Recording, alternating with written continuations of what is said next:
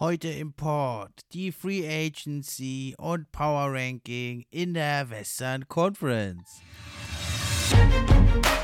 Pod für die Fans dir die Gerüchte, die News und die Trends. Mit wechselnden Gästen, natürlich die besten, sind wir am Diskutieren. Spieler und Teams am Analysieren. Gib uns doch ein Like und drück Abonnieren.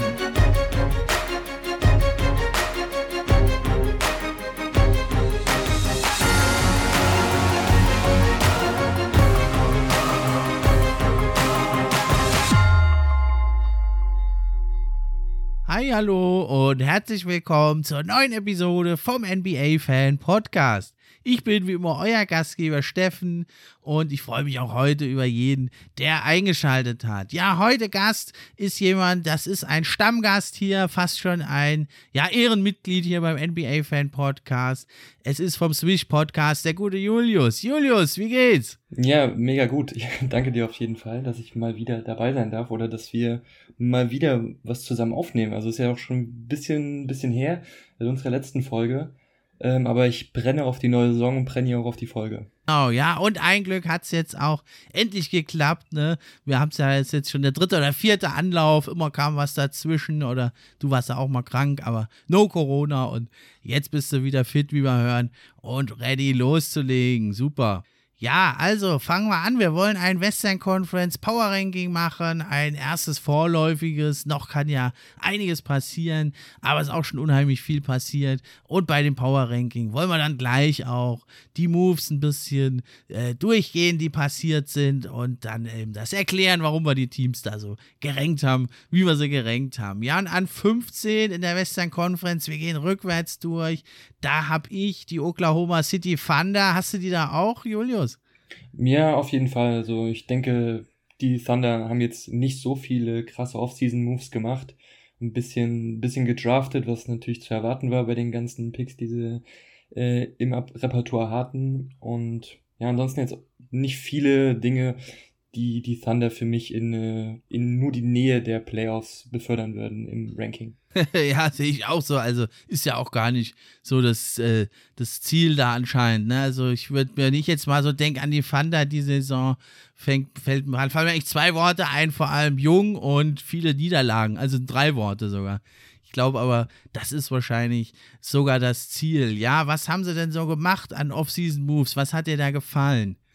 Ich denke, ganz wichtig war natürlich erstmal die Vertragsverlängerung mit äh, Shai Gilgis Alexander. Fünf Jahre, 172 Millionen. Ich denke, für, für beide eine, eine dicke Win-Situation. Also, ich, dass äh, Shai endlich mal den Bag bekommt, wie Amis immer sagen, und auch, dass die Thunder ihren wesentlichsten Baustein im Kader ähm, weiterhin zukünftig an sich binden können. Das ist denke ich, schon mal ein großer Schritt in Richtung Zukunftsplanung gewesen. Und ansonsten finde ich, haben sie auch ganz gut äh, gedraftet. Josh Giddy ist, äh, kam meiner Meinung nach ein bisschen überraschend, äh, dass sie ihn schon an der 6 genommen haben, aber trotzdem mega guter ja. Two-Way-Player. Gibt äh, richtig coole Mixtapes von ihnen und dann auch äh, ein bisschen später Nummer 18 Trey Mann, auch ein sehr verheißungsvolles Prospect. Oder was, wie hast du die Draft äh, so gesehen? Ja, also Giddy ist natürlich schon ein sehr riskanter äh, Pick. Also bin ich mir nicht so sicher, ob das wirklich das Richtige war. Hat natürlich ein Riesentalent, ne, der Australier, aber ja, fehlt ja noch ein bisschen am Wurf bei ihm.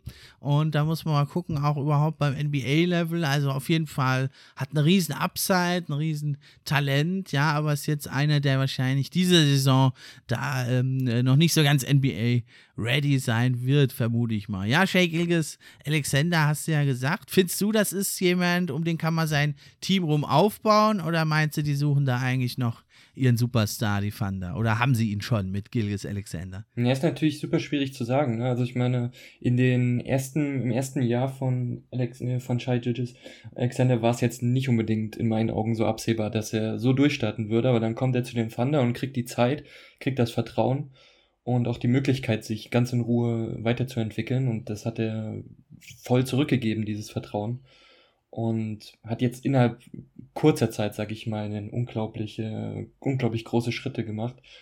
Und deswegen kann ich mir schon gut vorstellen, dass er das auch weiterhin, weiterhin machen kann und dass sich lohnen würde, um ihn herum da ein bisschen was aufzubauen.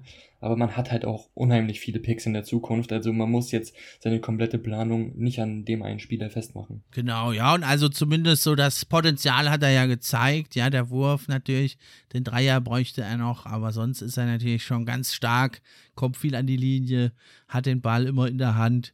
Ja, ansonsten haben sie natürlich noch Giddy und Trey Mann jetzt gedraftet, aber sie haben ja also auch schon ein paar tolle Talente, also mit Lou Dort finde ich, also ist eh schon ein ganz interessanter Backcourt da mit Shea Gilgis und Lou Dort, der dann mehr die Defense bringt, beide ziemlich groß und athletisch.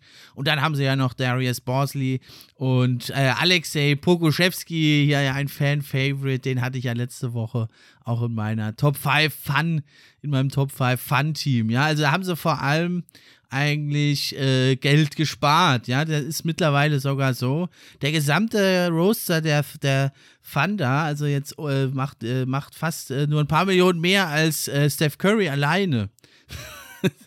Oh Relativ interessant. Steph Curry macht ja 47,5 Millionen und die Thunder, die machen nur äh, irgendwas über 50 Millionen. also ging es um Salary Dump, ne? Und das waren ja auch so die Moves. Also Al Horford ist gegangen und Kemba Walker, der Buyout. Findest du, das war das Richtige oder meinst du, der hätte doch da gerade im jungen Backcourt da äh, vielleicht ein guter Veteran sein können? Dann zwar ein sehr teurer, aber vielleicht doch ein wertvoller Veteran, der Kemba Walker. Jetzt ist er ja weg. Ja, ich denke, das hätte er sein können, aber man muss halt klar sagen, dass auch wenn er jetzt in den letzten Jahren nicht so die Leistung gebracht hat, von der man ausgegangen wäre zum ersten Zeitpunkt, trotzdem muss man ja sagen, dass er ein wahnsinnig guter Spieler ist so und er ist viel mehr, hat viel mehr Zweck bei einem Team in den Playoffs mitzuspielen. Es wäre ein bisschen verlorenes Potenzial, wenn er jetzt sagen würde, ich gehe zu einem Team wie den Thunder, die überhaupt keine Aussicht auf die Playoffs überhaupt haben also klar verzichtet er hier auf Geld, aber definitiv nachvollziehbarer Move von ihm. Genau, und äh, andersrum genauso für die Thunder. Also, sie haben ja Gitti, Trey Mann, Lou Dort, Pokuschewski, da haben sie schon genug Leute, die spielen sollen. Und da würde ja Kemba Walker, also er, zum einen wäre er unheimlich teuer als Backup und zum anderen, äh, ja, würde er dann auch viel zu viele Minuten wegnehmen, ne? Sonst. Ja, ich denke auch, dass es von Anfang an irgendwo klar war, dass äh, Kemba nicht bei den Thunder bleiben wird, sondern es nur so ein Zwischenstopp sein würde. Aber ich meine, Veteran Power haben sie ja jetzt trotzdem noch mit äh, Favors. Auch wenn, ich denke mal, bei ihm ist auch jetzt nicht so sicher ist, dass er noch da bleibt. Aber wenn sie so ein bisschen ihre ganzen jungen Spieler mit ein paar älteren surrounden, dann ähm, kann das definitiv nur von Vorteil sein. So, die brauchst ein paar, ein paar Leute, an denen sich die Jungen orientieren können, auf jeden Fall. Genau, ja. Ja, dann gehen wir mal auf Platz 14. Äh, wen hast du denn da? Da habe ich die Houston Rockets. Ah, die habe ich da auch. Sind wir uns also mal einig. Ja, äh, warum hast du die so weit unten und ja, wie siehst du denen ihre Offseason? Äh, also ihre Offseason sehe ich eigentlich sehr, sehr positiv. Also ich meine allein schon ähm, den Draft so. Das ist, ich finde, da haben sie unglaublich gut äh, gedraftet. Die hatten ja auch vier First-Round-Picks. Das ist Natürlich auch genau, nicht, ja. äh, natürlich auch nicht schlecht, aber Jalen Green, einer der besten oder seiner Aussage zufolge der beste Spieler im Draft. Ich glaube, da wirst du als Pistons-Fan ein bisschen was dagegen haben. Aber auch ähm, Alperen äh, Sengün, oder Şengün aus der Türkei, Nummer 16 gedraftet, finde ich ein unglaublich guter Spieler, hat auch in der Summer League gezeigt, was er kann. Also auch äh, Bigman mit Wurf, Bigman mit Moves, ähm, definitiv einer der neuen Generation Natürlich auch noch der Spanier Usman Garuba, hat ja auch bei Olympia äh, ganz gute Leistung gezeigt und dann auch noch Josh Christopher. Ich denke mal, alles verheißungsvolle Talente, aber was würdest du sagen, so von den ähm, ich meine, Jalen Green können wir mal auslassen, da wissen wir, dass seine Upside wahrscheinlich im größten von allen ist. Aber Schengen, Garuba und Christopher, was glaubst du, wer könnte da so jetzt in der kommenden Saison die, die wichtigste Rolle einnehmen? Ja, in der kommenden Saison ist jetzt natürlich schwierig, ne, weil es sind ja, also Schengen ist ja unheimlich jung, ne, das ist ja jetzt äh, 18 oder äh, ist er schon 19, glaube ich. Also er war jedenfalls schon mit 17, war er MVP der türkischen Liga. Ja, und ähm, der hat zwar jetzt richtig gut ausgesehen in der Summer League, der Schengen, aber ja, also er hat natürlich eine tolle Beinarbeit und tolle Moves. Ja, wie so ein Oldschool-Player kommt er daher, aber ja, eben doch nicht wirklich, weil ja, er ist, wenn er Muskelmasse draufpackt, ist er zwar ein ziemlicher Klotz dann wahrscheinlich, aber er ist ja sehr elegant auf dem Bein, hat ein gutes Ballhandling und ist doch so ein, doch eher ein äh, vielseitiger Big Man. Und da denke ich, das könnte, das hatte ich auch schon in meiner Draft Reaction gesagt, dass der auf Nummer 16 gefallen ist, das könnte rückblickend dann mal ein ziemlicher Stil sein in der Draft. Ja, aber jetzt muss er natürlich erst nochmal Muskelmasse aufpacken. Ne? So wie in der Summer League wird es, glaube ich, da nicht weitergehen für ihn, oder was meinst du? Ja, natürlich nicht. Das ist eine ganz andere, ganz andere Liga, eine ganz andere Situation, aber ich, wie auch bei den Thunder so, das ist einfach äh, für einen jungen Spieler eine unglaublich geile Situation, jetzt da reinzukommen und wirklich richtig viele Minuten zu bekommen, meinetwegen auch eine Starting Position und dann gegen die großen Stars der Liga direkt äh, am Anfang der Karriere anzutreten. Das ist ähm, so unglaublich hilfreich. Also, dass die, das, also es fasziniert mich immer wieder so, wie es die Rockets wirklich innerhalb von anderthalb Jahren oder weniger sogar es geschafft haben, diesen Umbruch einzuleiten und wirklich sehr, sehr gut. Ne? Auch, dass du einen Spieler wie Kevin Porter so für einen Zweitrunden-Pick bekommen hast. Unglaublicher Stil. ja, unglaublich von den Cavs, ja, ja, dass sie den da hergegeben haben für fast nichts. Ja, das stimmt. Aber ich würde noch einen anderen Spieler ansprechen, den sie jetzt äh, getradet haben, nämlich äh, Daniel Theiss haben sie ja gesigned über genau. vier Jahre. Was, was hältst du von dem Fit? Ja, sehr, sehr gut, ne? Also Thais ist ja sowieso einer, so ein Glue Guy, der passt ja in jedes Team rein, ne? Und die Rockets, die brauchen ja also auch dringend Defense und er ist ja ein bissiger, griffiger Defender, ist ein Floor Spacer auch, kann ja gut von draußen abschließen, ist aber auch ein Rimrunner und ist vor allem so einer, der kein großes Ego hat, der sagt, der weiß seine Rolle, das hat er jetzt seit ein paar Jahren eigentlich verstanden und angenommen, so seine Rolle in der NBA, ja, und aber sie haben natürlich noch einen ganz ähnlichen Spieler im Kader, den Christian Wood. Was meinst du denn? Also meinst du, er wird da wirklich bleiben? Weil für so einen mega krassen Rebuild ist er ja eigentlich fast zu gut. Mm, ja, das stimmt, aber er ist auch noch, er ist jetzt auch noch nicht so alt und hat auch noch eine Menge Upside. Ich meine, er hat in den letzten Jahren gezeigt, dass er schon dicke Schritte nach vorne gemacht hat. Aber ich denke, er wird er, wird er ganz gut reinpassen. Er ist in einem jungen Team, kriegt viel Zeit, viel Spielzeit die er, von der er jetzt auch nicht gerade reden konnte in der vergangenen äh, Karriere, die er hatte. Ähm, aber klar, du hast schon recht insofern, dass er ein anderes Team mit mehr Playoff-Aussichten weitaus mehr helfen könnte oder eine dickere Rolle einnehmen könnte. Aber ich weiß nicht, bei welchem Team könntest du dir denn vorstellen? Boah, da gibt es natürlich eine ganze Menge. Also ich denke, dass ich halte es nicht für ausgeschlossen, dass man ihn vielleicht so vor der Trade Deadline, dass er da verfügbar sein wird. Hängt aber, denke ich, vor allem dann von der Entwicklung ab von Alperen Schengen und von Garuba, wie es da eben weitergeht. Das, denke ich, ist das, wird das ganz Entscheidende sein dann für Christian Wood. Ja, und aber insgesamt haben sie ja eh, also sie haben ja so ein paar Veteranen, haben sie halt noch da. Das ist ja so ein bisschen merkwürdig. Ne? Also John Wall ist noch da. Ja, der ist natürlich sehr, sehr schwer ja, zu traden. Klar, ein bisschen nicht losgeworden den kriegst du nicht los. Ja, aber ich meine, der kann. teuersten Vertrag in der, in der Liga aktuell. Ne? Wahnsinn. Genau. ja, ich meine, so ganz schlecht ist er ja nicht, aber ja, so der Spieler von früher ist er halt auch nicht mehr. Aber ja, vielleicht kann er halt da den Kevin Porter Jr. und Jalen Green da so ein bisschen Vorbild sein und ja, vielleicht auch vielleicht auch so den ein oder anderen einfachen Korb den verschaffen mit seinen Drives und ja. muss man halt schauen, wenn er, dass er halt den Ball nicht zu viel in den Händen hat, sondern auch der Jugend mal den Ball überlässt. Ja klar, ich denke einfach wichtig, dass so ein erfahrener Spieler so die Jungen, sag ich mal, ein bisschen so unter seine Fittiche nimmt und den dann ordentlich, ähm, ordentlich Wissen vermittelt, wie man in der Liga zurechtkommt.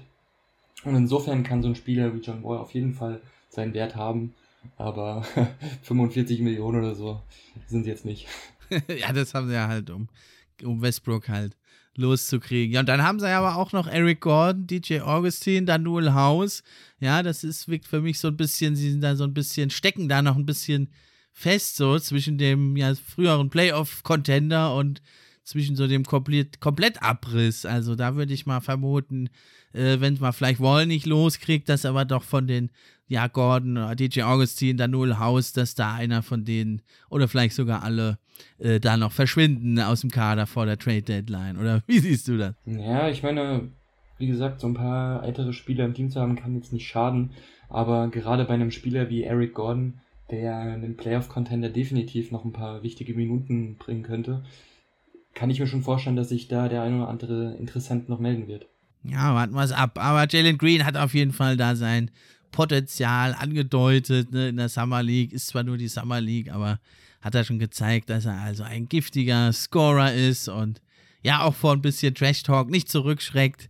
Hat ja da sich ein bisschen, ja, widersprüchlich zwar geäußert, aber ja, er wollte halt der Nummer 1 Pick sein und an sich finde ich das ganz gut, wenn da einer mit so ein bisschen Feuer kommt und. Definitiv mega unterhaltsam.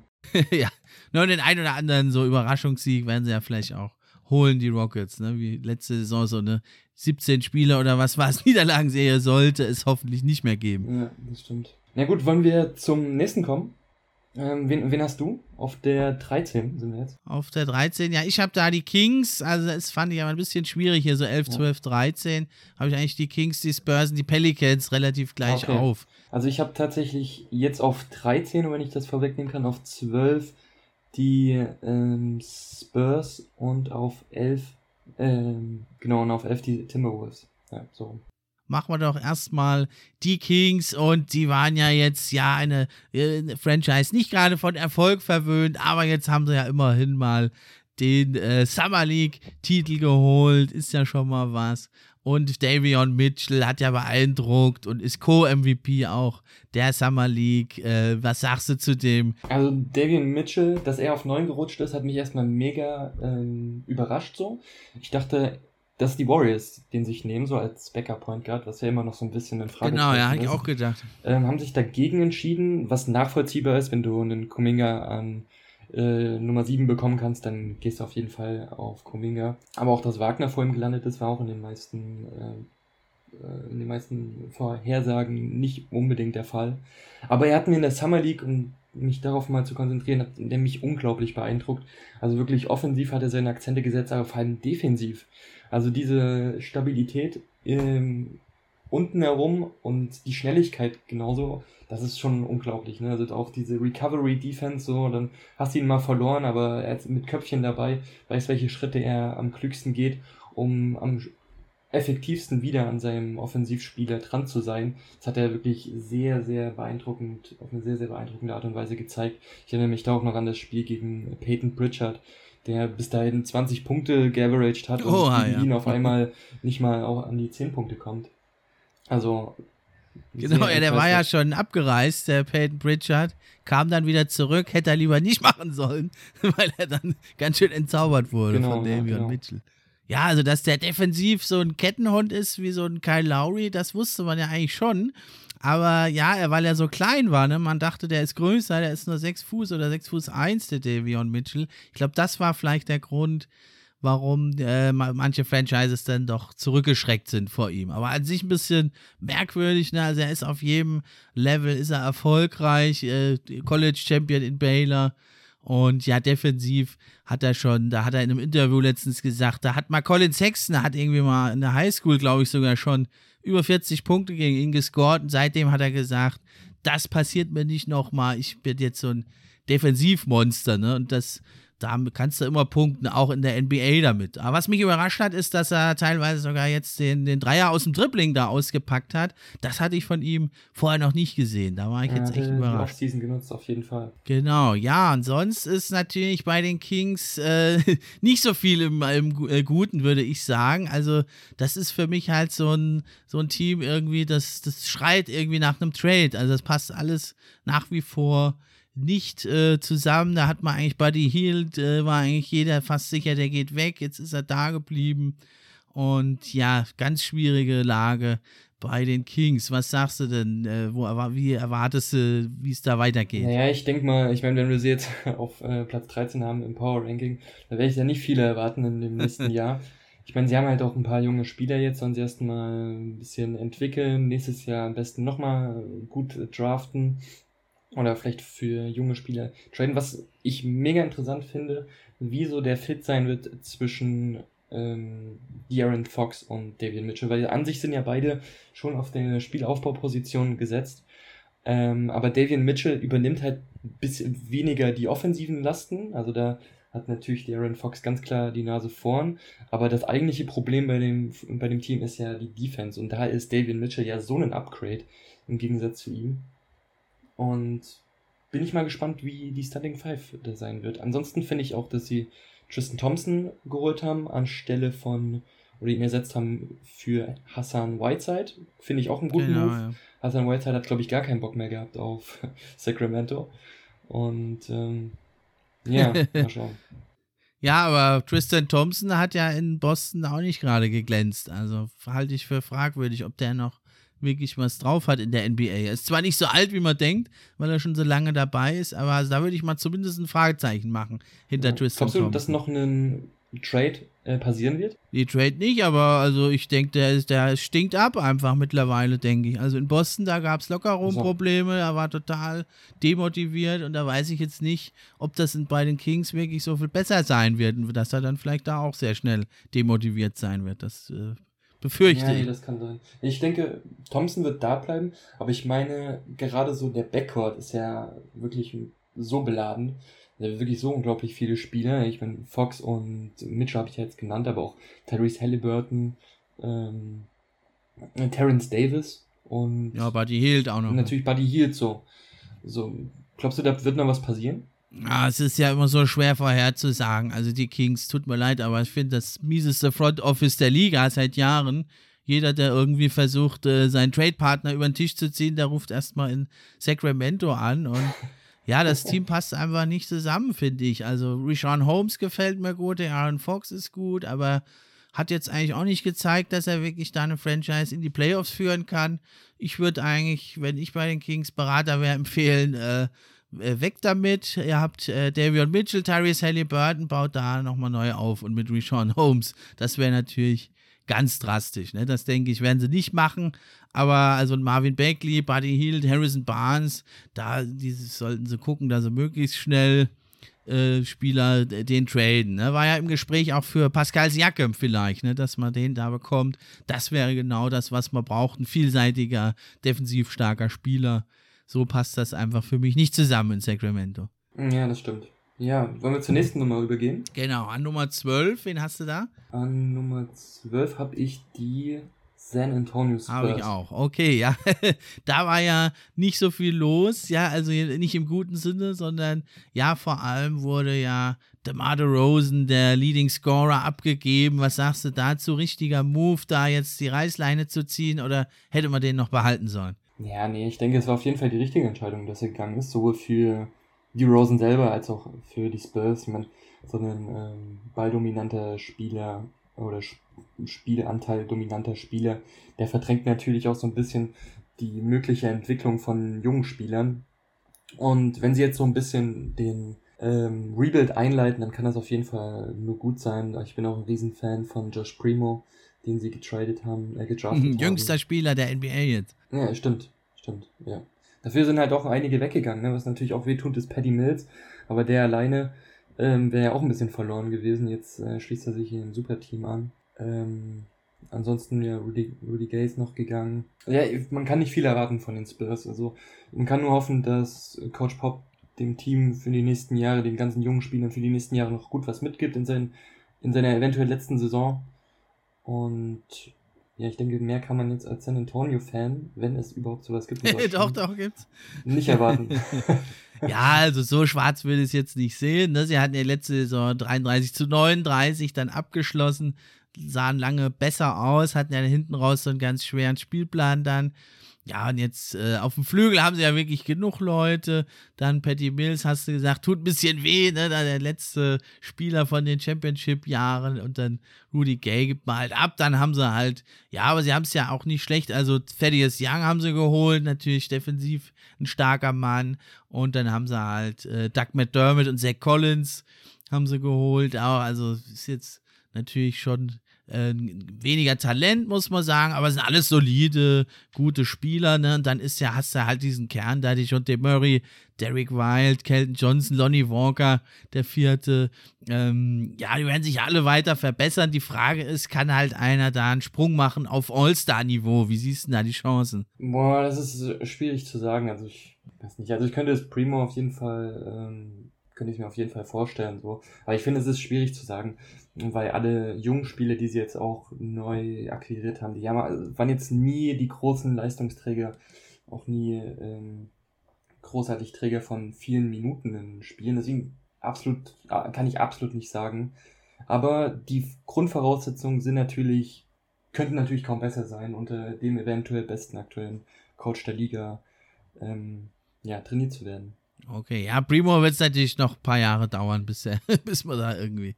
Ja, aber die Jahre hast du ja auch genau bei den Spurs. Genau, ja, aber dieses Jahr vielleicht ein DeJounte Murray, denke ich, könnte vielleicht da einen Sprung machen und so arg viel fehlt da nicht zum All-Star, aber ja, in San Antonio wirst du ja, natürlich gerne auch mal übersehen. Ja, das stimmt. Ja, Lonnie Walker finde ich auch mega, mega verheißungsvoll. Ähm, sehr, sehr sympathischer Mensch auch. Okay, dann gehen wir auf Platz 11. Da habe ich die Pelicans. Hast du die auch? Nee, da habe ich tatsächlich die Timberwolves. Aber. Ähm, ja, ich auf, hab ich auf ja 10 dann. Ja, mach mal erst die, mach okay. mal erst die Pelicans. Da war es natürlich die ja. Sensation. Ja, oder nicht Sensation. Überraschung würde ich aber schon sagen. Und aus meiner Sicht ein ziemliches Upgrade. Jonas Valanciunas auf Center. Was sagst du dazu? Er kam ja für, ja, Steven Adams. Ja, natürlich guter Move. Im ersten, im ersten Moment dachte ich mir so. Aber jetzt letztendlich könnte man schon sagen, dass die Pelicans die Verlierer eventuell äh, der Offseason zumindest bis dato sind. Valenciunas, klar, viel bessere Spieler als Steven Adams, aber äh, Dante, äh, Devontae Graham natürlich wesentlich schlechtere Spieler als Lonzo Ball. Ne? Also, dass du ihm die Ballhändler, Ballhandling-Aufgaben übergibst, das ist ähm, ganz klares Downgrade. Ja, das stimmt. Ist auch drei ähm, Jahre älter. Damit wirst du eine Sign Williamson auf jeden Fall nicht zufriedenstellen. Ich denke, wenn sie jetzt nicht noch einen Move machen, dann könnten sie auf jeden Fall riskieren, ähm, den Unmut von Sign auf sich zu ziehen und ihn dann eventuell sogar nächstes Jahr zu verlieren. Ah, das wäre natürlich das Worst-Case-Szenario. Ja, also ich meine, auch Valanciunas ist jetzt nicht der perfekte Fit neben Zion, aber ist halt schon, schon ein Upgrade. Ne? Also er hat zumindest gezeigt, er kann da so im oberen 30er-Bereich, ich glaube 38% Dreier kann er treffen. Er hat aber jetzt bisher immer nur einen pro Spiel genommen. Also es ist jetzt kein wirklicher Floor-Stretcher. Aber ja, verglichen mit Steven Adams ist eigentlich jeder ein Floor-Stretcher, ja. Weil also Valanciunas zumindest auch mal ein bisschen aus der Midrange kommen kann und dann so ein bisschen die, die Driving Lanes für Zion so ein, so ein bisschen aufmacht. Ja, die Vontae Graham muss man mal wirklich schauen. Der war ja nie so wirklich ein, ein Starter. Also es würde mich doch schon überraschen, wenn er wirklich da produktiv sein könnte. Ist auch drei Jahre älter als Lonzo Ball und fünf Inches kleiner. Ja, also das war so ein bisschen merkwürdig, vor allem weil sie ja noch einen, einen Pick sogar äh, geschickt haben dann äh, und haben da für Lonzo Ball keinen Pick bekommen. Also das war schon äh, sehr merkwürdig, weil sie, du hast ja gesagt, sie müssen jetzt mal gewinnen und dann äh, haben sie sich nicht, nicht wirklich verbessern können.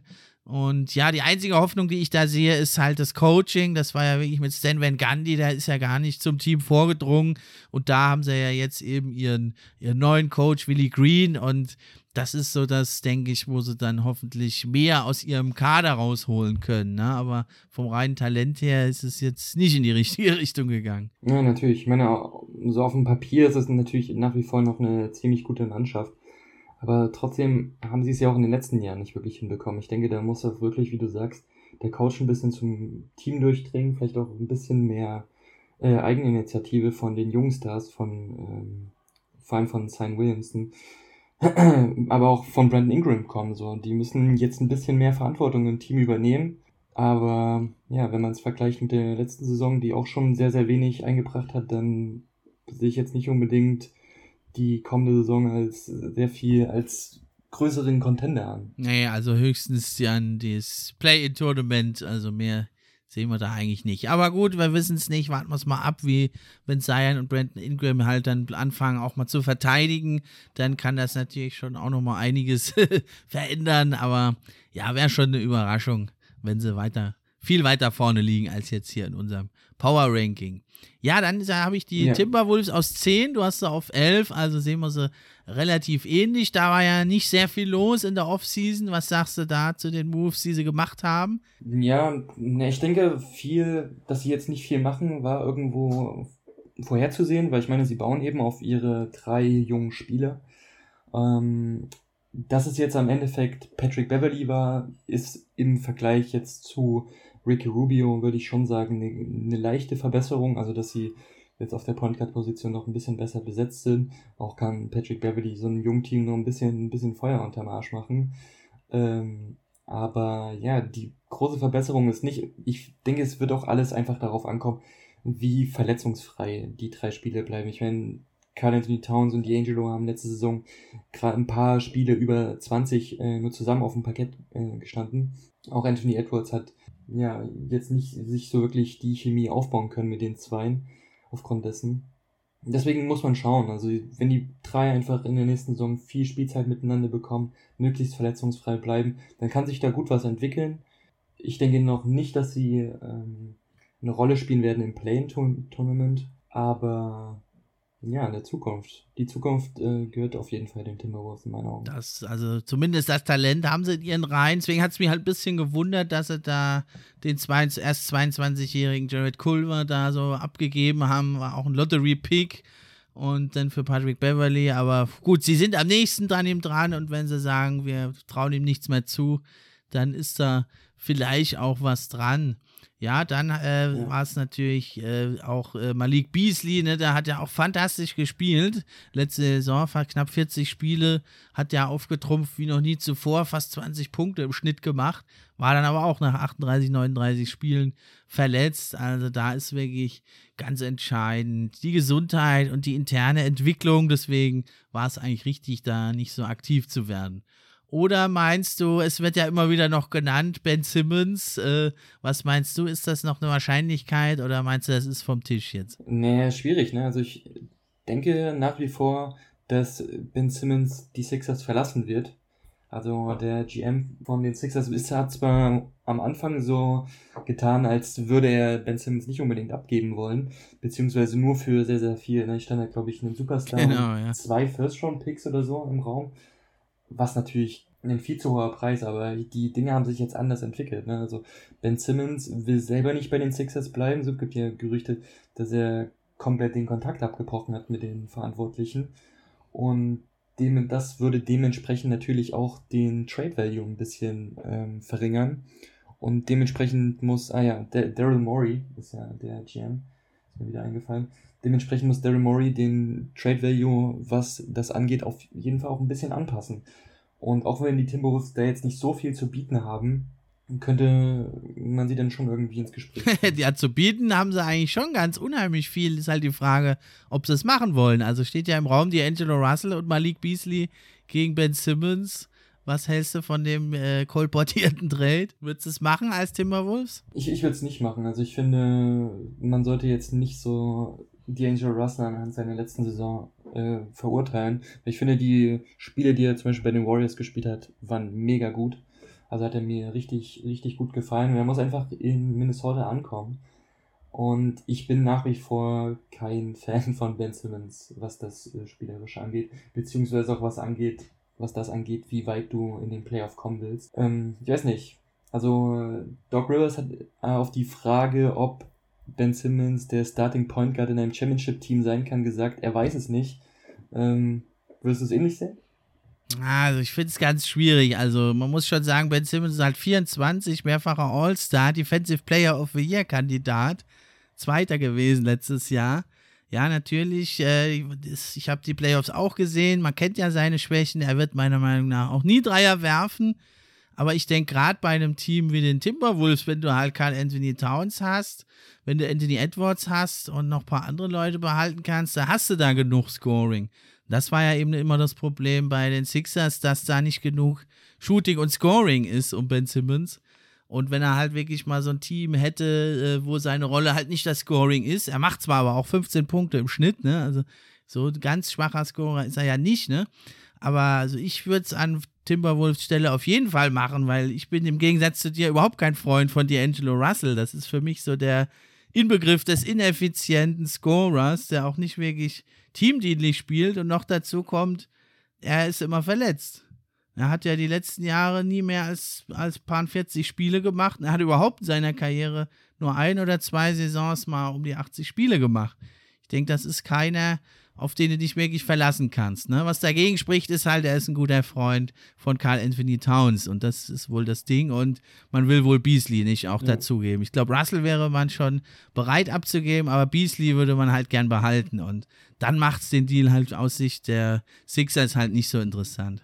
Ja, ich denke, wenn du Carl Anthony Towns halten willst, wo es ja auch so dieses ein oder andere Gerücht gibt, dass er unzufrieden ist mit der Situation, dann musst du auch D'Angelo Russell behalten. Also wie du sagst, sind gute Freunde und wenn sie jetzt äh, Dilo wegtraden würden und dafür jetzt einen Simmons kommen würde und sie aber keinen Erfolg hätten, bis zum Ende der Saison. Dann kann ich mir gut vorstellen, dass Carl Anthony Towns so ja. seine, seine Option mal abwägt. So, wo kann ich sonst hin? Das wäre dann natürlich der Worst Case, ja. Eine schönere Stadt wird es bestimmt. Ja, warten wir es ab, wie es weitergeht in der ja. Causa. Ben Simmons darf man wirklich gespannt sein. Zuletzt haben sie ja jetzt gesagt, er geht mit ins Trainingslager, aber das halte ich eher für so eine Finte, um um besser verhandeln zu können.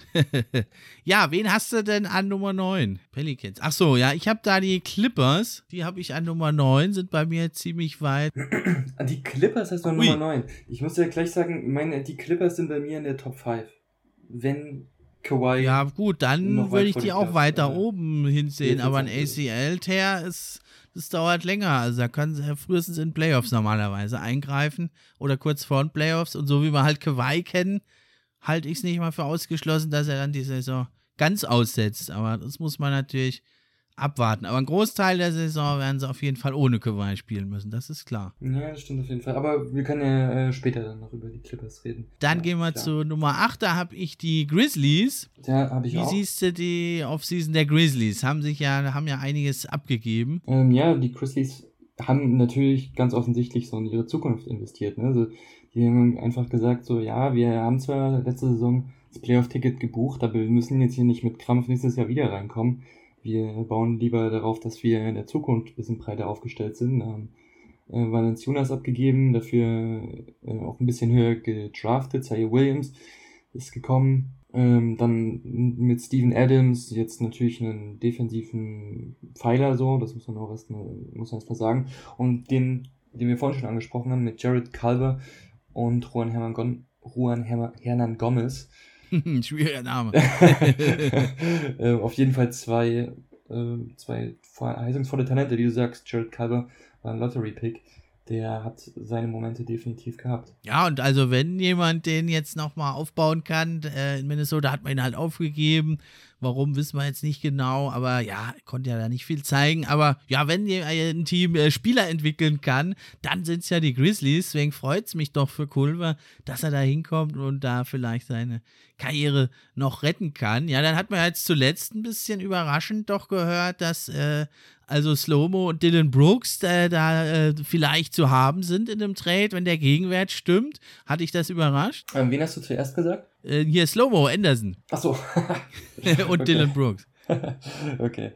Ähm, ja, das würde mich dann doch ein bisschen ähm, äh, überraschen, weil vor allem Dylan Brooks ja so eine steile Leistungskurve hatte in den letzten Jahren, hat er vor allem in der letzten Saison auch in den Play-ins so krass gezeigt oder auch in der ersten Runde im Playoffs so krass gezeigt, dass er auch für einen wahnsinnig effizienter Two-Way-Player ist. Ich meine, wenn das Interesse da ist, beziehungsweise auch ein entsprechendes Angebot auf dem Tisch liegt, dann wäre es natürlich blöd, sich von vornherein gar nicht damit zu beschäftigen. Aber ich kann schon verstehen, dass sie in den nächsten Jahren weiterhin auf ihm zählen wollen. Genauso Kyle Anderson, der so die notwendige Erfahrung dazu steuern könnte in so einem jungen Team. Ja, Kyle Anderson ist halt im, im Vertragsjahr, ne, dann wenn du ihn noch traden willst, halt jetzt. Ja, Sonst ja. ist er dann so weg oder du musst matchen und da werden gute Angebote kommen. Also das kann ich schon verstehen. Aber Dylan Brooks, also du hast es ja angesprochen, 25 Punkte hat er im Schnitt gemacht und ist halt ein defensives Biest ne, und also er war immer nicht so effizient. Jetzt die letzten Jahre hat er doch eigentlich sich gesteigert, ist effizienter geworden und vor allem neben Jamorant, der ja halt defensiv sehr schwach ist, ja, bei aller offensiven Brillanz, die er da hat, äh, und auch ein toller Anführer ist er schon, finde ich, Jamorant, ja, aber weil er ja, ja, in der Defense nicht so stark ist, da passt dann einer wie Dylan Brooks richtig gut. Und man hört also auch, das sind gute Freunde auch abseits des Courts. Und geben ja auch immer oft zusammen Interviews. Also das hat mich ein bisschen überrascht, ja, aber haben sie auch schon gesagt, also da muss dann schon auch ein ziemlicher Gegenwert her, ne? Also es, macht so ein, so ein Mini-Rebuild irgendwie ein bisschen bei den Grizzlies, habe ich das Gefühl. Oder ein Retooling heißt es ja immer so schön. Ja, ja. Also Steven Adams ist natürlich ein klares Downgrade auf Center, das ist ein bisschen schade. Und weil er hat ja überhaupt kein Shooting und dann äh, nimmt er halt da die Driving Lanes weg, also vor allem für Ja Morant. Aber ja, vielleicht schlägt ja Zaya Williamson, äh, Zaya Williams äh, doch da besser ein. Ne? Also, was sagst du denn zu dem Pick? Ich war ja relativ überrascht, ne? weil sie ja erst hochgetradet haben und dann sich für Zaya Williams entschieden haben. Ich glaube, sie hatten ja eher jemand andere, David Mitchell oder so vielleicht im Auge. Aber was sagst du zu dem Zaya Williams? Ein toller Prospekt, oder? Ja, mega interessant. Ich meine, klar, dass es jetzt Mitchell nicht geworden ist, ist auch schon irgendwo vorhersehbar, auch wenn er am Ende noch ein bisschen gedroppt ist. Dass er es zweistellig ankommt, das wäre unwahrscheinlich gewesen. Aber ich denke, dass es definitiv die richtige Entscheidung war, hochzutraden. Also ich bin da ein echt richtiger Fan von, wenn du jetzt nur darauf wartest, dass du dein Team weiterentwickelst, äh, bei dem Punkt, wo du bist, und aber nicht wirklich neue Spieler dazu bekommst, weil den einzigen Pick, den sie sonst hatten, war ja äh, Santi Aldama auf, an Nummer 30 dann fand ich, insofern finde ich das einfach ein mega guter Move. So, du gehst mit Valenciunas raus, weil du weißt, mit ihm ist halt deine Upside vielleicht, sind vielleicht die Playoffs, aber wirklich tief zu kommen, nicht unbedingt. Und dann gehst du lieber noch auf einen jungen Spieler und gibst dem Team ein, zwei weitere Jahre in der Entwicklungszeit. Ja, cleverer Move in meinen Augen.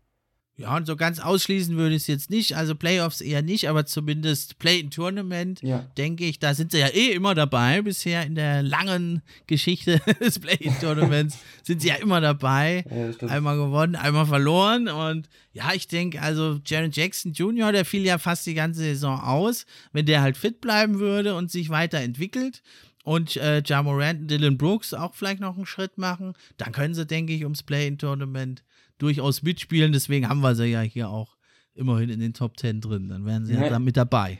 Ja, ich denke, das ist auch so ein, wahrscheinlich auch so ein Teil des Moves war, ne? dass du Valenciunas abgibst, um auch einfach äh, Jaron Jackson mehr, mehr Platz zu geben. Dass er die größere Rolle in der Zukunft einnehmen kann. Genau. Ja, dann auf 7 habe ich die Blazers. Hast du die da auch in der Range oder sogar auf Platz 7? Ja. Ah, haben wir ja wieder mal ein Match so, immerhin. Nee, ich bin, ich bin, oh, ich habe mich verlesen. Ich bin noch auf 8 tatsächlich. Ich habe ähm, die Grizzlies auf 9 gehabt. Ah ja, okay. Weil man die Clippers hatte ich ja da auf 9, okay. Ja. Ja, also ja. die Blazers, also auf 7 habe ich. Die haben ja jetzt nochmal einen, finde ich, tollen Stil gemacht mit, äh, den sie bekommen haben aus dem Markanen Trade. Haben sie ja Larry Nance Jr. bekommen. Was sagst du dazu? Ziemliches Upgrade, oder? Ja, hilft dem Team natürlich, ne? Also äh, Defense ist und bleibt ein dickes Problem bei Portland. Ähm, insofern ist es schon ein Spieler, den man ganz gut gebrauchen könnte an sich, aber trotzdem ist es, sind trotzdem fragwürdige Moves, die du jetzt gemacht hast in der, in der Offseason. Ich meine, für mich so die Frage, ob du halt Dame noch bei der Schlange halten kannst. Und er hat ganz klar gesagt, so, ich bleib dabei, wenn wir, wenn ihr noch einen Superstar an Land ziehen könnt oder irgendwie das Team so verbessern könnt, dass wir mm. wirklich realistische Championship-Ambitionen haben. Und ich meine jetzt, klar kriegst du Larry Nance, klar hast du jetzt einen, mit einem Ben McElmore einen ganz guten Shooter, Cody Zeller, Tony Snell, so, das sind jetzt keine schlechten Spieler, aber sehr, sehr weit davon entfernt, irgendwo in irgendeiner Weise einen Unterschied zu machen. Ähm, eher hast du dich sogar noch verbessert, indem du Mello verloren hast, Ines Kanter und Zach Collins oder auch äh, Hollis Jefferson. Ähm, also ich bin der Meinung, wenn die Blazers jetzt nicht noch einen Move machen in dieser Offseason und dann, was in meinen Augen ganz klar zu erwarten ist, in den Playoffs wieder scheitern werden, wenn sie es überhaupt in die Playoffs schaffen, dann sind sie Damien Lillard los in der nächsten Saison. Ja, war ja eigentlich schon im Gespräch jetzt, ne? Also die Blazers waren ja so ein bisschen das Team mit, äh, worüber am meisten gesprochen wurde, was aber am wenigsten eigentlich letzten Endes gemacht hat. Ne? Also ich denke schon, ähm, Larry Nance Jr., das ist schon ein ziemliches Upgrade, ne? dieser Flügeldefender, die Größe fehlt ihnen ja nicht nur im Backcourt, sondern auch auf dem Flügel und ich glaube so ein äh, Pick and Roll, Damian Lillard, Larry Nance, das kann schon ganz cool sein, weil er ja so ein Rimrunner ist und halt ein guter Defender, aber ja, ob es jetzt genug ist, um äh, äh, Dame zu halten, glaube ich eher nicht. Ne? Da ja, bin ich bei dir.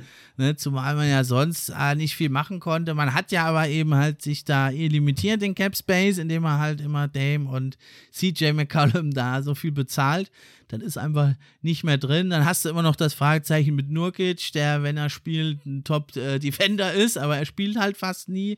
Ja, und ja. dann bist du halt irgendwo da gefangen in dieser Range. Ne? Letztes Jahr waren sie Sechster, da haben sie knapp gegen Denver verloren in der ersten Runde. Ja, Denver ohne Murray.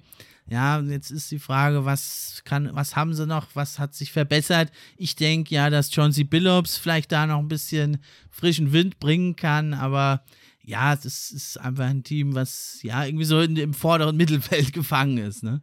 Naja, ich meine, man muss auch sagen, der Westen wird jetzt zur kommenden Saison auch nochmal ein ganzes Stück besser. Und ähm, da überhaupt einen Playoff-Spot zu erringen, das wird wesentlich schwieriger als, als es im letzten Jahr der Fall war. Genau, ja, also Platz 6 war ja schon relativ hoch letzte Saison. Ja, ja. Aber so in dem Bereich da 6, 7, 8, da werden sie wahrscheinlich, wenn wir uns nicht ganz täuschen, doch dann landen die Blazers. Was ja nicht schlecht ist, ne, wenn man in Playoffs ist und da ein bisschen in der ersten Runde jetzt zumindest chancenlos nicht ist, aber ja, man will ja doch eigentlich ein bisschen mehr normalerweise.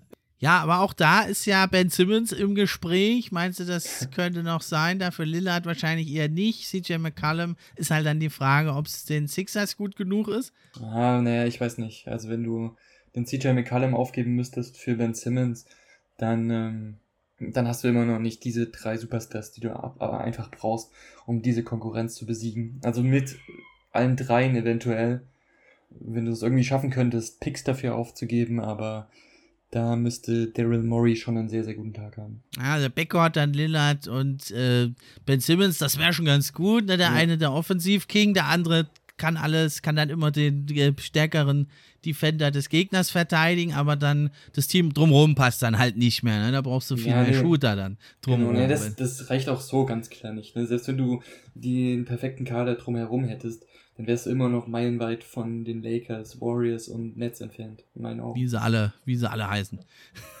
ja. Okay, ja, dann gehen wir doch mal weiter auf Nummer 6. Da habe ich nämlich schon die Warriors, die von dir genannten. Wo hast du die bei dir gerankt? Meine, Warriors habe ich auf Platz 2, aber da will ich jetzt nicht äh, vorweggreifen. okay, also nochmal deutlich stärker, aber wir können sie ja äh, trotzdem schon mal besprechen. Ich ja, habe sie jetzt nur auf, auf sechs gelistet, vor allem, äh, weil es jetzt halt doch erst Weihnachten wird, bis Clay Thompson kommt. Aber ja, es war ja einiges los bei den Warriors und man weiß ja auch nicht, ob sie schon fertig sind mit ihren Move. Da könnte ja noch einiges kommen. Was sagst du so zur Offseason der Warriors?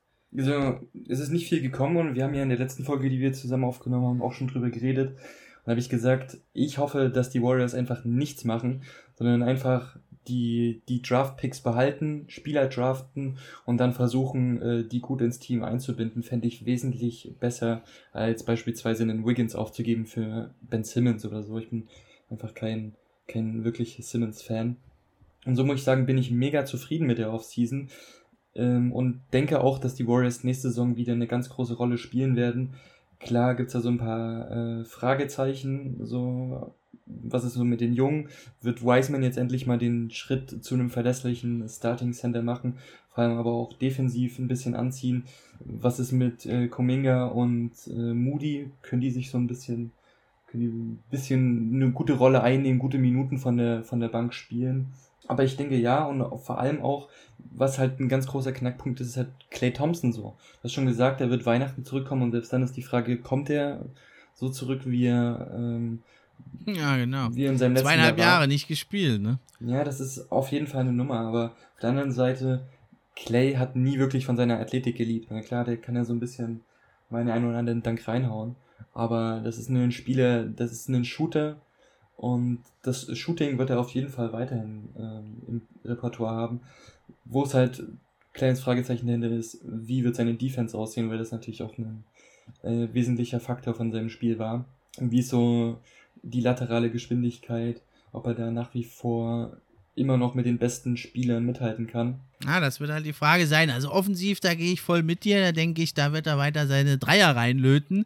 Da braucht er nicht so arg viel Athletik. Aber er ist ja auch einer der besten Defender immer gewesen. Ne? Da ja. brauchst du natürlich dann brauchst du natürlich schon die Athletik. Ne? Aber ich denke, Clay, wie wir ihn so kennen, harter Arbeiter, ich ja. denke mal, wenn es gut läuft, dass er so doch bei 90 bis 95 Prozent vielleicht wieder landet von seinem alten und äh, von seinen alten Fähigkeiten und das müsste, ist ja dann eigentlich auch gut genug. Ja klar, und ich meine, wenn ich jetzt mir auch so die anderen Spieler drumherum anschaue, dann ähm, hört es da nicht auf. Also ich bin ein Riesenfan eigentlich auch von der Starting Five und auch vom gesamten Kader. Ich finde sogar, dass es eigentlich ein relativ tiefes Roster ist. Ähm, wenn man sich jetzt so anschaut, die drei Stars der letzten Saison, Curry, Wiggins und Trey, die haben alle eine dicke Rolle einnehmen können. Also Draymond Green, ich weiß nicht, ob du das wusstest, hat das höchste Passing-Rating aller Zeiten. Genau, ja. 10, äh, irgendwas, ne? 10, irgendwas, also auch bei einer zweistelligen Zahl, da, dahin hat es nicht mal Magic Johnson früher geschafft. Und dann Curry und Wiggins, die beiden zusammen sind das äh, beste Scoring-Duo der letzten Saison in der gesamten Liga gewesen. Äh, gleich noch vor Tatum und Brown von Celtics. Und da jetzt noch die, und da jetzt noch ganz viele neue Spieler drumherum. Also als Team nahe des Play-In-Tournaments die Warriors einzuschätzen, fände ich, fände ich falsch. Aber ich habe natürlich da auch eine sehr subjektive Sicht auf die Dinge. Ja, also will ich nicht ausschließen, ne? Also wenn sie Best Case, äh, können sie natürlich weiter oben landen. Aber was ganz, was mir also auch ganz gut fällt, gefällt jetzt bei den Warriors, dass sie jetzt nicht die ganze Jugend eintauschen für irgendwie so ein All-In-Move. Ja. Ne? Man hat ja jetzt noch drei Jahre Steph Curry. Ich denke, dass er auch da die Jahre doch also auf seinem Niveau ungefähr zumindest bleiben wird. Und dann hat man ja jetzt so ein bisschen so ein Spagat eben gemacht, zu sagen, okay, wir haben jetzt nicht nur so ein Ein-Jahr-Fenster, wir haben jetzt ein Dreijahresfenster und da wollen wir uns jetzt noch was aufbauen. Und ja, also Talent haben sie natürlich und Athletik, ja, wie noch nie eigentlich zu Zeiten von Steph Curry. Ne? Kubinga hat es ja aufblitzen lassen. Moses Moody, denke ich, den kann auch sehr wertvoll sein mit seinem Shooting eben. Ja, ja aber gerade auf den großen Positionen, außer Draymond Green, sind es halt doch noch einige Fragezeichen. Ne? Wiseman hat ja im College schon kaum gespielt. Dann hat er sich gleich verletzt in der NBA, hat ja auch wenige Spiele gemacht. Das ist doch so ein bisschen so ein Fragezeichen. Dann hast du auch äh, Jordan Poole im dritten Jahr. Ne? Da muss natürlich schon vieles klappen und funktionieren. Ne? Und du hast halt viele neue Spieler auch. Ne? Und die musst du halt auch erstmal integrieren. Ne, dann ist jetzt äh, Igudala wieder da. Das ist natürlich, den musst du nicht groß integrieren.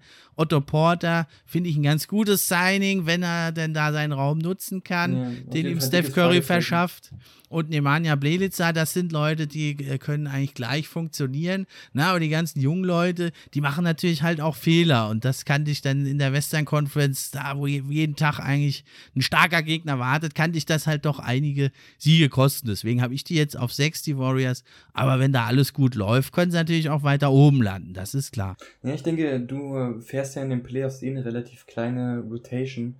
Und da sehe ich sie eigentlich schon relativ stabil aufgebaut. Vor allem, was jetzt auch den Jordan Poole angeht, ist für mich ein, äh, ein sehr, sehr großer Faktor in den Playoffs. Weil finde ich in der letzten Saison auch im Play-In-Turnier schon, Play-In-Turnier schon einiges äh, gezeigt hat. Also wirklich Flashes of Brilliance. Also auf jeden Fall. Dann, wenn Clay Thompson wieder zurückkommt, das Team dann eingespielt ist, dann äh, willst du in der ersten Runde nicht gegen die Warriors spielen. Ne? Wenn sie dann so Fünfter, Sechster wären, da wird dann wieder versucht, äh, die zu vermeiden wahrscheinlich. Ne? Also da bin ich bei dir. In Playoffs sehe ich sie dann stärker. Jetzt das Power Ranking ist ja erstmal für die, für die Regular Season. Da sehe ich sie jetzt noch nicht ganz so, ne? Eben weil Clay erst später kommt, dann zum Ende der Saison werden sie, denke ich, dann nochmal ganz schön draufpacken. Ja. Okay, dann auf 5 hast du ja die Clippers. Ich habe sie nur auf 9. Das mussten wir jetzt mal erläutern, wie sie ohne Kawhi Leonard so weit oben landen im Westen. Also ich habe ähm, noch auf der 7 hatte ich noch die Mavs übrigens und auf 6 die Nuggets. Ähm, ah ja, die habe ich vorne dran. Die habe ich jetzt noch vorne drin. Die habe ich auf 5 und 4, die Nuggets und die Mavs. Okay, okay. Haben wir ähm, kleine, ja, kleine Abweichung. Ist ja nicht viel. Aber dann machen wir erst die Clippers, würde ich sagen, weil die hatte ich ja schon auf 9. Ja. Und dann 5, ne? Da passt das. Ähm, die Clippers haben für mich mega, eine mega gute Offseason ähm, gemacht. Also wirklich toll gedraftet. Kieran Johnson, so ein mini mhm. Bin ein absoluter Fan. Ähm, das stimmt, ja. Dann Eric Bledsoe ist für mich auch ein ganz klares Upgrade zu Patrick Beverly. Und dann auch die ähm, Resignings also war für mich wieder erwarten. Ich hätte zum Beispiel nicht gedacht, dass Nicolas Batum äh, wirklich nochmal bei den Clippers bleiben will, aber man muss auch sagen, LA ist eine schöne Stadt, dann kann man auch verstehen. Aber auch, dass sie Reggie Jackson ähm, wieder einen Vertrag anbieten können, ähm, jetzt wo er aufgrund guter Players so viel wollte, war ich jetzt nicht unbedingt, ähm, hätte ich jetzt nicht unbedingt gedacht, dass sie das wirklich schaffen. Aber das sind sehr, sehr, sehr gute Moves. Und äh, das Fragezeichen natürlich, wie wird sich, wie wird es mit Kawhi sein? Ne? Wie wird die Situation mit Kawhi sein äh, vor den Playoffs? Ist er da wieder fit? Ist er überhaupt wieder fit? Und wenn ja, wie weit vor den Playoffs? Ähm, wenn er so zwei, drei Monate oder sagen wir mal wenigstens einen Monat dazwischen liegt und er dann noch ein bisschen Spielerfahrung mit dem restlichen Team sammeln kann, dann ist er für mich, sind für mich die Clippers definitiv einer der Top 5 Teams im Westen. Ja, also die äh, Geschichte zeigt ja, dass er eher länger ausfallen wird, aber ja, das muss man natürlich mal abwarten. Und ja, dann, äh, je länger er halt fehlt, umso mehr hängt dann halt an Reggie Jackson. Ja, also hast du ja gesagt, fantastische Playoffs hat er gespielt, ist da in manchen Spielen hat er sich in einen Prime Reggie Miller gemorpht, würde ich fast sagen. Ne? Hat ja fast 18 Punkte, 3,5 Assists, über 40 Prozent von Downtown. Aber ja, ich will jetzt nicht unken, aber Reggie Jackson hat ja schon früher immer mal ein paar Wochen auch gespielt wie ein All-Star oder ein Superstar und dann war er aber entweder verletzt oder ist abgekühlt. Für wie wahrscheinlich hältst du das, dass er diese Leistung da über 80 Spiele in der Regular Season bringen kann? Ja, das wird er sicherlich nicht spielen, nicht machen, ne? aber man muss ihm schon klar anrechnen, dass er jetzt in den Playoffs mit den Clippers eine so große Rolle eingenommen hat wie nie zuvor. Und da war er da. Ne? Also ich meine, klar, gab es inkonstante Phasen in seiner Karriere, aber er war, wurde gebraucht so als zweiten Star, so in Anführungszeichen, neben Paul George und er hat absolut geliefert. Wenn er das neben Kawhi auch kann, was jetzt nicht so unwahrscheinlich ist, wenn er da noch mehr, noch mehr Spacing, noch mehr Platz im, im Feld bekommt, dann kann er sich auch auf jeden Fall so ein bisschen als X-Faktor für die Clippers erweisen. Ähm, ich bin da relativ zuversichtlich. Großer Fan. Okay, ja, warten wir es mal ab. Ich denke, im Endeffekt steht es und fällt es halt mit, mit Kawhi. Wann ja. kommt er? Wie kommt er? Und ja, wie früh kommt er vor allem? Was können sie dann noch erreichen? Deswegen finde ich die Clippers auch also wirklich sehr, sehr schwer einzuschätzen. Ja, ja. Das stimmt. Okay, dann habe ich, wie gesagt, die, die Nuggets. Wo hattest du die? Die habe ich auf 5. Die habe ich auf 5. Okay, vor den Warriors habe ich die noch. Okay, und hinter den Mavericks. Okay, ja, ich habe die auf äh, Platz 6. Wir können ja über die Nuggets und dann noch über die Mavs reden. Genau, ja, 5 oder 6 ist ja jetzt nicht so ein großer ja, Unterschied. Genau. Ist ja eh noch ein sehr frühes Power Ranking. Ja, das stimmt. Wo siehst du äh, die Nuggets zu Beginn der Saison? Was glaubst du, was die welchen, was für ein Basketball die spielen werden. Ja, im Prinzip wahrscheinlich ja wie in Playoffs, ne? ohne halt Jamal Murray, alles über, über Jokic und dann passt es halt an auf den Gegner. Entweder fängt er, äh, dribbelt er weiter hinten los, der gute Jokic, der Joker, oder, oder er bekommt es halt mehr im Post den Ball und verteilt von da. Ja, sie haben ja ganz gut ähm, gedraftet. Also der Bones Highland, äh, der ist ja ein ganz guter Point Guard, aber ist natürlich, äh, ob er da gleich zu Beginn, also Murray ersetzen kann, das ist natürlich ausgeschlossen. Aber ja, wie findest du die Verpflichtung? Finde ich, finde ich einen richtig interessanten Spieler. Und ähm, ja, auch, auch, auch ein Stil. War, war er so spät angekündigt? Ja, unterschiedlich. Also ich hatte ihn deutlich äh, ein Stück weiter vorne, ja, aber bei ihm hat es halt viele Teams abgeschreckt. Ja, also der Spitzname Bones kommt ja nicht von ungefähr. Er ist halt noch ein bisschen ein dünnes Hemd für die NBA, mhm. aber was er so zeigt, das ist natürlich toll. Fast 20 Punkte hat er gemacht bei VCU. Und ja, also zumindest als Backup ja, ist er, ist er da, denke ich. Äh, und es wird natürlich lehrreich für ihn. Ne? Für die Nuggets insgesamt ist natürlich nicht so gut, aber für Bones, Highland natürlich wunderbar, wird jetzt viel mehr Spielzeit bekommen, als wenn Murray halt da wäre ne? und darf halt seine Fehler machen. Ja, das stimmt, aber man muss halt, man muss halt dann schauen, ob du als Nuggets-Team so die Geduld mit, einem, mit so einem jungen Spieler hast ähm, und ob du dir die Geduld auch wirklich leisten kannst. Also du brauchst ja wirklich jetzt eigentlich eine Verstärkung. Vielleicht, ähm, ja, vielleicht geben sie das nochmal auf, aber das wird halt auf ihn drauf ankommen, wie er performen wird. Aber ich denke halt, die Nuggets, die werden schon ihre Siege holen. Deswegen heißt er hier in der Regular Season auch recht weit vorne. In Playoffs muss man dann halt gucken, äh, wann kommt Murray, ähnlich wie mit Kawhi, wie fit ja. ist er. Er wird ja ein bisschen früher wahrscheinlich kommen wenn es gut läuft, aber der braucht dann natürlich auch Zeit, sich wieder einzuspielen. Das ist ja bei Murray immer so, ne? Der, für ihn ist ja das erste Viertel der Saison, hat er auch mal gesagt, eigentlich nur so zum Einspielen. Ja, aber das äh, ermöglicht ja dann natürlich Michael Porter Jr. und Aaron Gordon äh, Chancen. Die müssen natürlich da jetzt mehr bringen. Für wie wahrscheinlich hältst du es, dass die dieser Aufgabe gewachsen sind? Nee, ich meine zumindest Michael Porter Jr. hat ja in der letzten Saison definitiv schon gezeigt, was, was in ihm steckt, so was auch viele Leute über eine lange Zeit gesagt haben von ihm. Und er hat auch an eine gute vorgehende Saison anknüpfen können. Bei Aaron Gordon bin ich so ein bisschen fraglich, hat finde ich, ein bisschen underperformed. muss man halt schauen, wie, wie er so ins Spiel implementiert wird. Ich meine, er bringt richtig tolle Defense dazu, auch äh, tolle Fast Break Offense. Genau, ja, das hat er gebracht, ne? Aber in der Offense, da lief es noch nicht so. Ja, das stimmt. Ich meine, wer zumindest, finde ich, auch ein gutes Signing war von den von den Nuggets, so kleiner, als kleiner Satz für Paul Millsap, ist Jeff Green. Ich finde, Jeff Green hat auch eine tolle Saison letztes, letztes Jahr bei den Nets gespielt. Genau, ja, überragende Saison. Da würde ich sogar der Uncle Jeff, äh, würde ich ihm da attestieren. Also der hat so, ne, ich, da, das war so ein Ärgernis, immer seine Karriere. Hat die tollsten Anlagen und ja, zwischen den Ohren hat es halt nie so gestimmt, aber jetzt seit ein paar Jahren, seit er in Houston war eigentlich, da hat er auch schon richtig gut gespielt und jetzt bei den Nets ja überragend. Ja, und dann hat man ja den Jamichael Green noch relativ günstig äh, geresigned, also da ist im Frontcourt echt äh, eine große Tiefe da. Ja, im Backcourt ist halt die Frage dann mit, äh, wenn dann halt äh, Bones Highland und Monte Morris äh, da starten müssen, das äh, muss man mal schauen. Austin Rivers äh, haben sie, glaube ich, auch noch. Ja, der ist ja auch immer sehr, sehr schwankend. Ne? Aber alleine Jokic, denke ich, der trägt das Team in der Regular Season doch zu genügend Siegen, dass sie da eine Rolle spielen. Ja, im Fernsehen spielen sie ja keine Rolle. Hast du das mitgekriegt? Die haben nur fünf Spiele, die Nuggets im nationalen TV. Und Jokic ist auch der erste MVP seit was weiß ich wann der nicht am Christmas Day im nationalen Fernsehen ist. Ist das schon Disrespect oder liegt es da einfach ein bisschen an Denver immer unterm Radar? Ja, klar, du bist, du läufst da voll unterm Radar. Es ist natürlich bitter, aber ich, es ist auch irgendwo nachvollziehbar. Klar willst du am Christmas Day die guten Spiele sehen.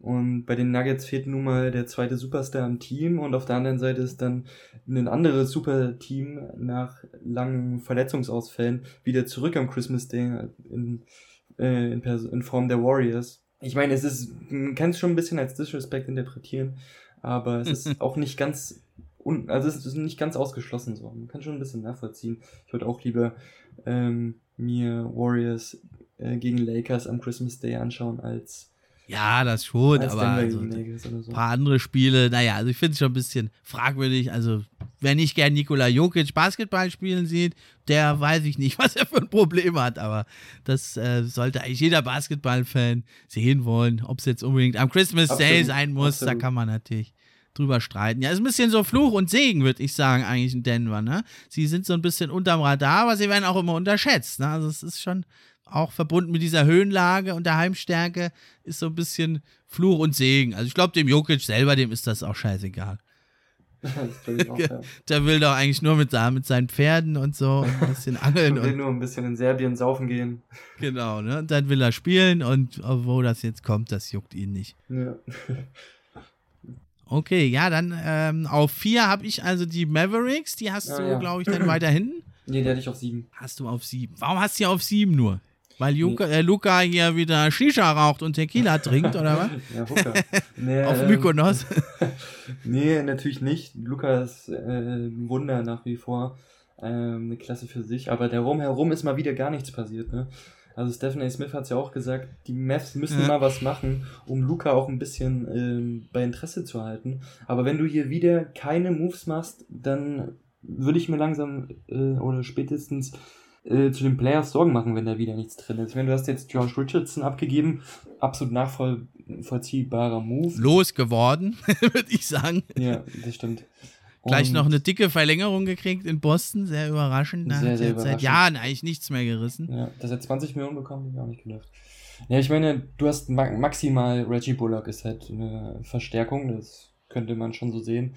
Aber ja, natürlich bleiben trotzdem Fragezeichen offen. Also ich meine, ist Jason Kidd der Coaching-Fit, den du, den du unbedingt brauchst, oder ist es der Trainer, den du unbedingt vertrauen musst und kannst? Und natürlich dann noch Porzingis, so, der in der Vergangenheit schon so ein bisschen die Enttäuschung auch in den Playoffs war für die, für die Mavs. Ja, also da ist sicherlich auch ein, ne, weitere Deals sind nicht ausgeschlossen. Na, also ich sehe es wie du. Also Bullock ist ein definitiv ein tolles Upgrade. Hier auch mit drei Jahre 30,5 Millionen.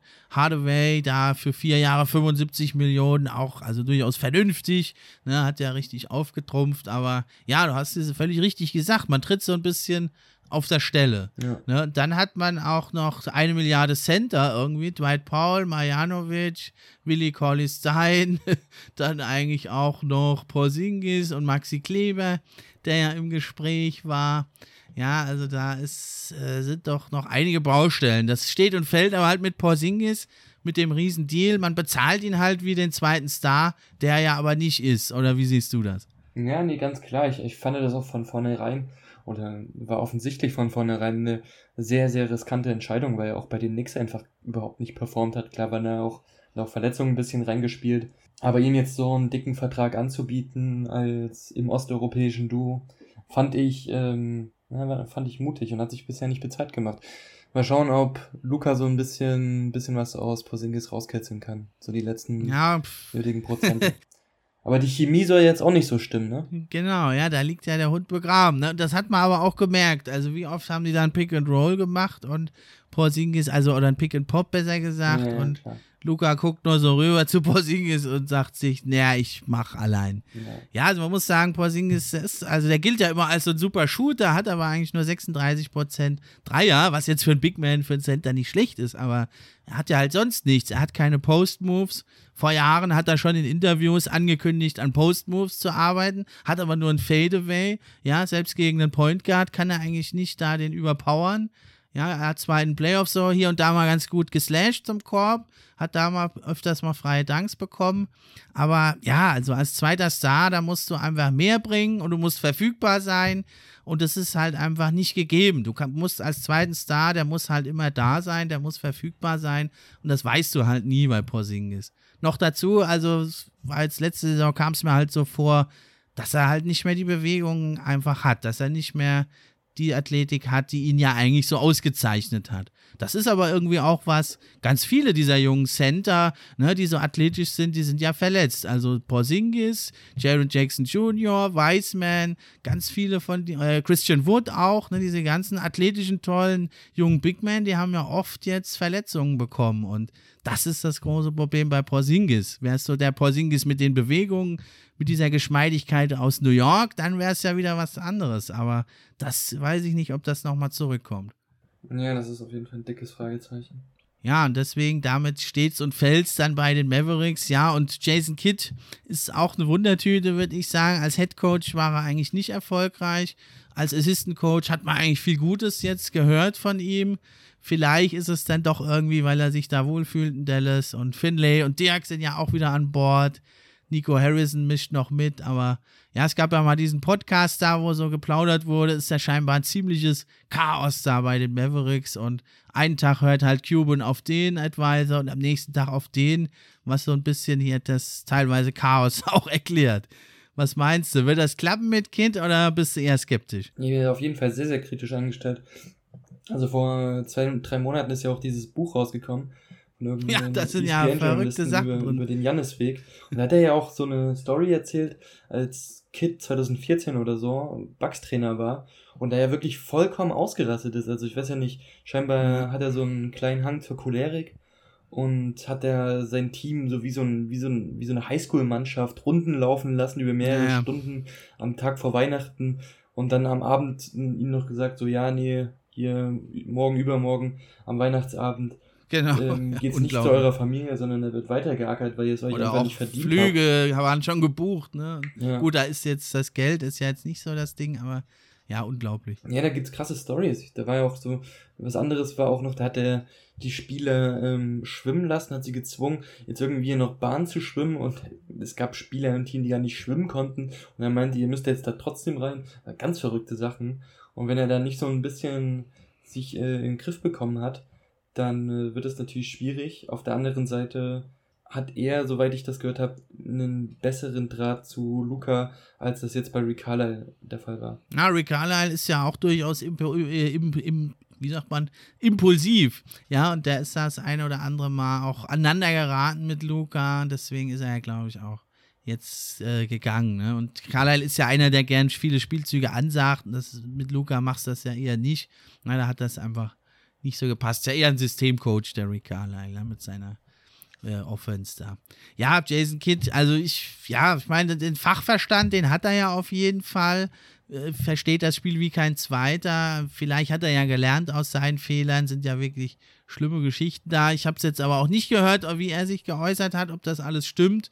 Aber ja, wenn es stimmt, dann wäre natürlich katastrophal. Aber vielleicht hat er ja daraus gelernt und fängt jetzt nochmal richtig an in Dallas. Also ich, ich würde sagen, so 50-50 ist es, dass es klappt. Ne? Aber es könnte natürlich, wenn Luca jetzt mit Übergewicht zurückkommt und die ersten Saisonwochen laufen nicht, dann könnte es natürlich auch ganz schön rumpeln. Vielleicht sehen wir dann Dirk auf der Bank. Wäre ja auch geil.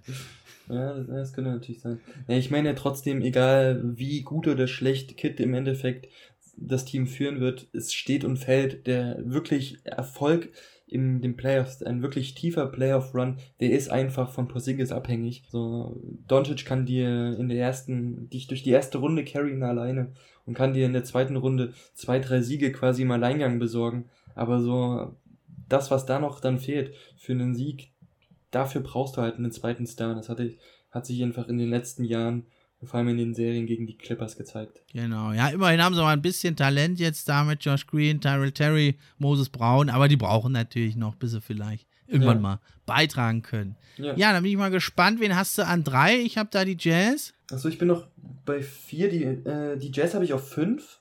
Aber können wir, ah, auch, okay. können wir auch drüber reden. Okay, ich habe sie also wohlgemerkt, in der Regular Season sehe ich sie wieder recht weit vorne. In Playoffs äh, ist es vielleicht wieder was anderes. Ja, in Utah hat sich auch eigentlich erwartungsgemäß nicht so arg viel getan. Mike Conley hat man verlängert, äh, hat ihm einen drei Jahres 68 Millionen Contract angeboten. Was sagst du zu dem Deal? Denn sie werden ja jetzt ziemlich viel Luxury Tax bezahlen müssen. Naja, anstelle der, der Jazz war das auf jeden Fall ein guter Move so. Hat jetzt nicht, kostet nicht mehr so viel, weil in den letzten Jahren im Vergleich jetzt zu seiner Leistung schon stark overpaid. Und wenn du halt einen Spieler wie Mike Conley bekommst, der natürlich auch mit dem Team eingespielt ist und eine sehr, sehr gute Chemie am Laufen hat, dann ist es schon nachvollziehbar, da jetzt in die, in die Luxussteuer reinzugehen. Aber dennoch sehe ich das Problem bei den Jazz einfach so, die brauchen einfach mehr Playoff-Erfahrung. Du hast ein, zwei Spieler, die mit dem Druck in der Situation scheinbar bedingungslos umgehen können. Und das sind Donovan Mitchell und Jordan Clarkson. Eventuell noch Rudy Gobert, auch der hatte gute Spiele. Aber danach. Ja, Joe Ingles noch dann von der Bank. Aber danach ging es dann wirklich äh, steil bergab. Sie müssen einfach zeigen, dass sie Playoffs können. Und das war in den letzten Jahren nicht so wirklich der Fall. Genau, ja, ist halt ein sehr tiefes äh, äh, Team, ne, sehr tief besetzt. Haben dann halt den einen Superstar mit Donovan Mitchell, der halt immer heiß laufen kann, hat ja einen unglaublichen Playoff-Punkteschnitt von äh, 36 vorletzte Saison und 32 letzte Saison, hat im Schnitt fast 30 Punkte in Playoffs. Da kannst du natürlich schon mitarbeiten, ne? aber so, ja, over the hump, ne? über den, über den äh, Gegner drüber kommen sie nicht. Ne? Die Jazz haben sie ja äh, 2-0 geführt gegen die Clippers und dann ging es bergab. Ne? Hat auch ein bisschen mit Verletzungen zu tun gehabt. Aber ja, dann haben sie noch, finde ich, äh, an der Bank ein bisschen was gemacht. Hat mir eigentlich ganz gut gefallen, weil sie brauchen ja dringend Defense auf dem Flügel. Da sind sie ein bisschen klein. Und da haben sie ja Rudy Gay geholt. Äh, finde ich ganz gut mit der Mid-Level-Exception mit 34 Jahren. Äh, was sagst du zu der Verpflichtung? Ja, gab natürlich Interesse an Rudy Gay auch von vielen Mannschaften und dass sie ihn im Endeffekt landen konnten, war also ein sehr, sehr gelungener Move. Auf der anderen Seite musstest du natürlich auch Derek Favors und Josh Snean ein bisschen äh, genau. kompensieren. Und ähm, da reicht natürlich dann Eric Pascal, der jetzt von Morris gekommen ist, absolut nicht aus. Ähm, ob der jetzt so der entscheidende Faktor sein wird, wird sich zeigen, aber so insgesamt sehr, sehr, sehr, sehr gutes Signing kann man stolz drauf sein als GM. Ah, ist halt wieder so ein solides äh, Team, was da, denke ich mal, auch wieder durch die Regular Season pflügen wird. Relativ wenig verletzungsanfällig auch. Donovan Mitchell hatte ein bisschen zu kämpfen, aber der ist normal eigentlich auch so ein Dauerspieler. Ne? Und ja, ich denke aber, dass es so das, das letzte Jahr jetzt ist, da mit Donovan Mitchell, Rudy Gobert oder das vorletzte Jahr, Bojan Bogdanovic, Conley dass er da in ein, zwei Jahren, denke ich, wird es dann da massive Veränderungen geben. Hm, jetzt versucht man halt nochmal anzugreifen mit diesem Kader, der ja durchaus also nicht chancenlos ist in Playoffs. Steht halt immer noch dieses Fragezeichen, ob sie da mal ein bisschen weiterkommen können. Genau. Ja, dann sind wir. Auf welcher, welche Nummer bist du jetzt? Ich bin jetzt dann bei Nummer zwei, Phoenix Suns. Phoenix Suns. Du hattest okay. ja die, ja, ich die jetzt Warriors. zwei vor dir, also geht's genau auf. Ich hab die Suns an Nummer 4. Also, dass du die Suns jetzt erstmal auf 2 hast, sehr, sehr nachvollziehbar. Bei den Teams, die jetzt vor mir sind, Clippers und Warriors, warten ja noch auf ein paar Verletzte. Ja, war ja der Mega-Deal. Chris Paul, vier Jahre, 120 Millionen. Findest du, das wird sich noch lohnen oder meinst du, das kann, können sie ganz schnell bereuen, auch die Suns? Ähm, es ist ein, ein nachvollziehbarer Move. So, ich meine, Chris Paul hat dem Team jetzt so viel gegeben, war so ein unglaublich hm. guter Fit, dass er dass er jetzt so seine Verlängerung ausgeschlagen hat, um dann noch einen längeren Vertrag zu unterschreiben, hat mich echt ein bisschen überrascht. Hätte erst nicht gedacht, dass er den Vertrag tatsächlich bekommt. Also so auf der einen Seite so sehr, wie ich ihn auch ihm den Vertrag gönne.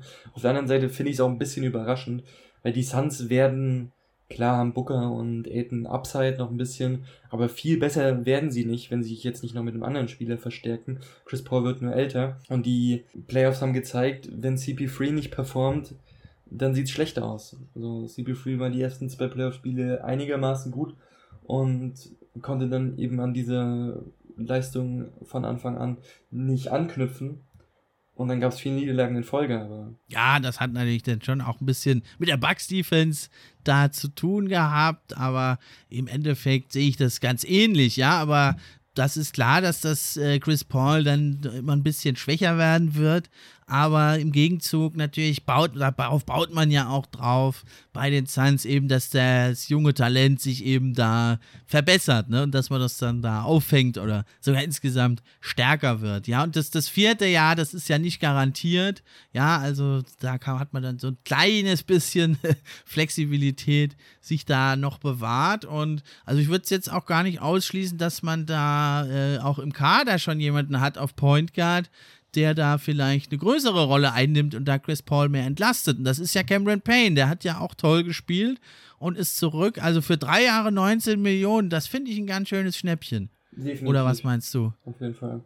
Richtig gute Minuten von der Bank gespielt. Auch dieses eine Spiel, wo, wo Paul noch verletzt war gegen die Lakers. Und er dann genau, so unglaublich ja. gut aufgetrumpft ist sogar fast ein Double-Double aufgelegt hat, soweit ich mich da erinnere. Ja, war ja eigentlich aus der Liga vor ein paar Jahren und das war natürlich eine super Comeback-Story. Dann ja. haben sie jetzt noch Alfred Payton, da denke ich, der wird nicht so viel äh, da beitragen können.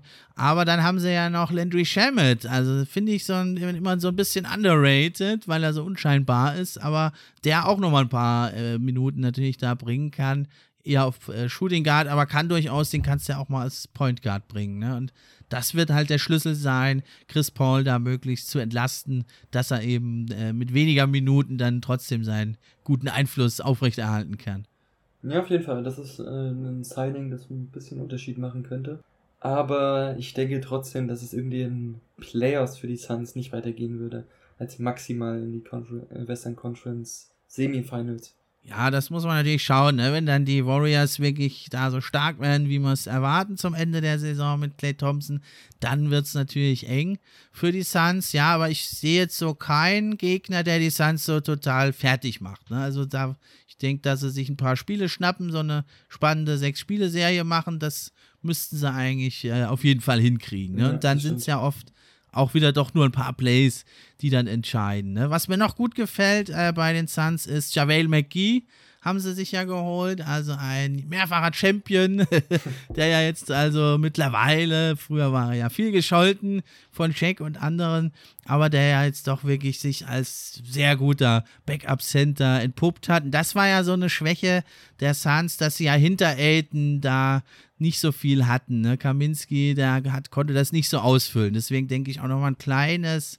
Upgrade da für die Suns auf, als Backup-Center. Ja, das auf jeden Fall. McGee ist vor allem Pick and Roll ein sehr, sehr verlässlicher Spieler. Ja, und Chris Paul, ich meine, den musste halt da so, so krass bezahlen, ja, dass er halt auch bleibt. Und, und da hätte ja jeder jetzt gesagt, was, die geben ihm nicht das, das wäre ja verrückt, wenn du den gehen lässt. Ne? Ja, also, ja. Deswegen, der, der ist halt immer, der war ja auch der letzte Vertrag auch schon ein bisschen überbezahlt. Das, das ist dann halt so, das musst du halt dann machen, wenn du den Point Guard halt für deine Teamfarben gewinnen willst. Auf jeden Fall. Gut, wollen wir zur Nummer 1 kommen? Genau, dann haben wir uns das Beste oder vermeintlich Beste zum Schluss aufgehoben. Die Los Angeles Lakers. Da war ja ganz schön was los. Fangen wir vielleicht an mit Russell Westbrook. Was sagst du zu dieser neuen Ergänzung? Ein dritter Superstar oder zumindest vielfacher All-Star und MVP, der die Lakers verstärken soll. Geht das auf oder siehst du da Probleme? Also ich meine, klar, wir sind jetzt hier bei der Nummer 1 angekommen ne, und nach wie vor sind die Lakers für mich im Power Ranking und auch mit Blick auf die Playoffs das Team to beat im Westen. Aber trotzdem ist der Fit von Westbrook mit den Lakers relativ fraglich in meinen Augen. Ich muss auch sagen, ich hätte noch nie wirklich sagen können, dass Westbrook bewiesen hat, ein richtiger Playoff-Spieler zu sein. Und wenn wir ehrlich sind, nur dafür ist er bei den Lakers. Das ist, es geht nicht mehr wie bei den, bei den Wizards drum, irgendwie eine schöne, schöne Regular Season zu spielen. Und egal wie weit du kommst, die Leute werden schon zufrieden sein. Es zählt nur alles oder gar nichts. Entweder du bist Champion oder es ist ein Flop. Und ob Westbrook, jetzt auch mal, wenn man es mit der Vergangenheit vergleicht, dem Druck gewachsen ist, finde ich sehr schwierig. Vor allem auch was so das Spacing angeht bei den, bei den Lakers. Also ich weiß nicht, wie du das siehst, aber ich sehe da, hab da ganz, ganz große Sorgen, auch was äh, den restlichen Kader angeht. Der Fit ist nicht ideal, aber man muss natürlich sagen, Westbrook ist eigentlich so der ja talentierteste Spieler, der, zu haben war halt für die Lakers.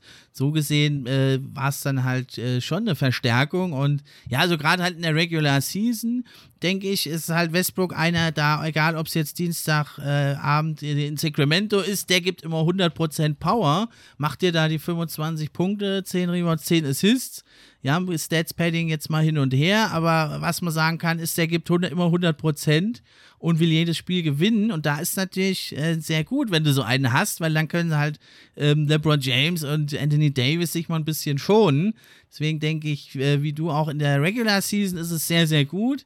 In Playoffs, aber auch in der Regular Season schon, hängt es natürlich dann davon ab, kann Russell Westbrook da sich mit dieser Rolle anfreunden, weil es wird halt eine kleinere Rolle sein, wenn sie denn erfolgreich sein wollen. Dann muss man klar sagen, Russell du bist jetzt die dritte Option in der Offense, ja, du machst bitte nicht mehr so viel Midrange-Jumper, du spielst halt deinen wilden Stil, aber wenn es dann in die Crunch-Time geht, dann bist du die dritte Option, dann überlässt du LeBron und Anthony Davis den Ball, schneidest mal zum Korb, machst einen überraschenden Dunking und hältst dich aber sonst zurück. Wenn das klappen kann, denke ich, kann das wirklich ein furchterregendes Team wieder werden. Denn machen wir uns nichts vor, diese ganzen Trades jetzt hin und her, die Konstante und das Wichtigste ist, du hast Anthony Davis und LeBron James und das ist das beste Superstar-Duo in der NBA, würde ich sagen. Punkt, fertig aus. Ja, absolut. Das muss man schon sagen. Also sind definitiv zwei der Top 5 äh, Spiele in der Liga und aber würdest du nicht sagen, dass das Spacing bei dem Team Problem werden könnte? Ich meine, auch wenn man sich jetzt so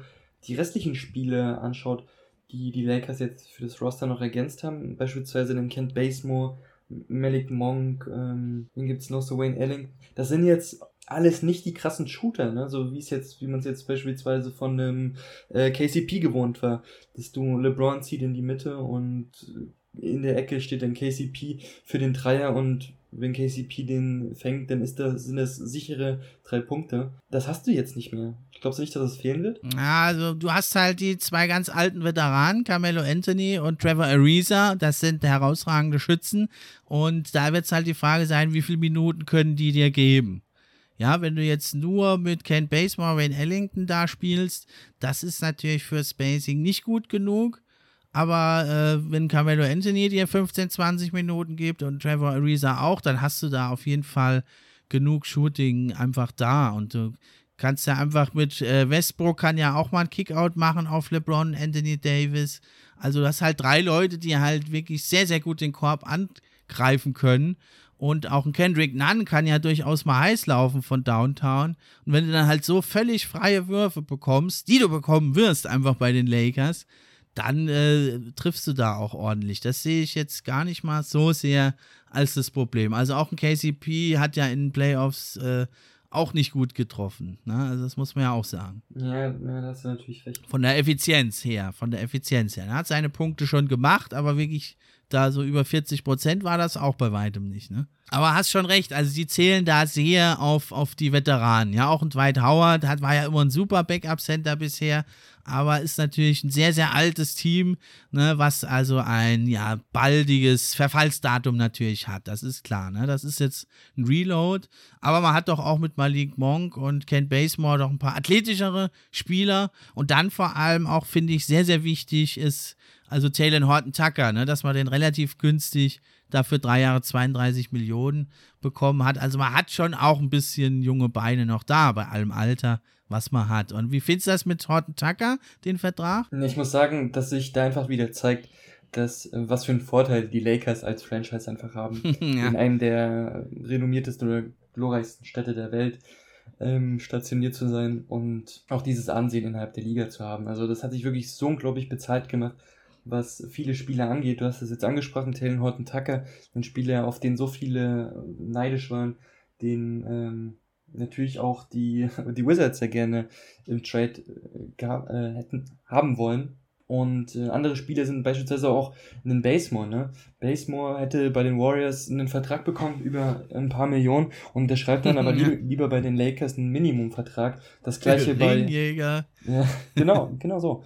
Und das gleiche bei Malik Monk und bei äh, Kamada Anthony ist es relativ ähnlich. Und ja, solche Vorteile, die könnten dann noch so ein bisschen den Unterschied machen. Aber es ist eben auch das älteste Team der Liga. Genau, ja, und es ist ja jetzt noch gar nicht äh, Schluss. Das ist ja noch gar nicht Schluss. Jetzt kommt ja Rajon ja. Rondo wahrscheinlich auch noch zurück. Ist es schon safe ich eigentlich? Denke nicht. Relativ, ja. ne? Das wäre natürlich auch nochmal mega wichtig, wenn er also nur ansatzweise da anknüpfen kann, wo er bei den Lakers aufgehört hat. Da hat er die Lichter ausgeschossen, ne? Also wenn er nur einigermaßen das noch bringen kann, aber auch halt wieder ein ziemlicher älterer Veteran. Ja, das stimmt.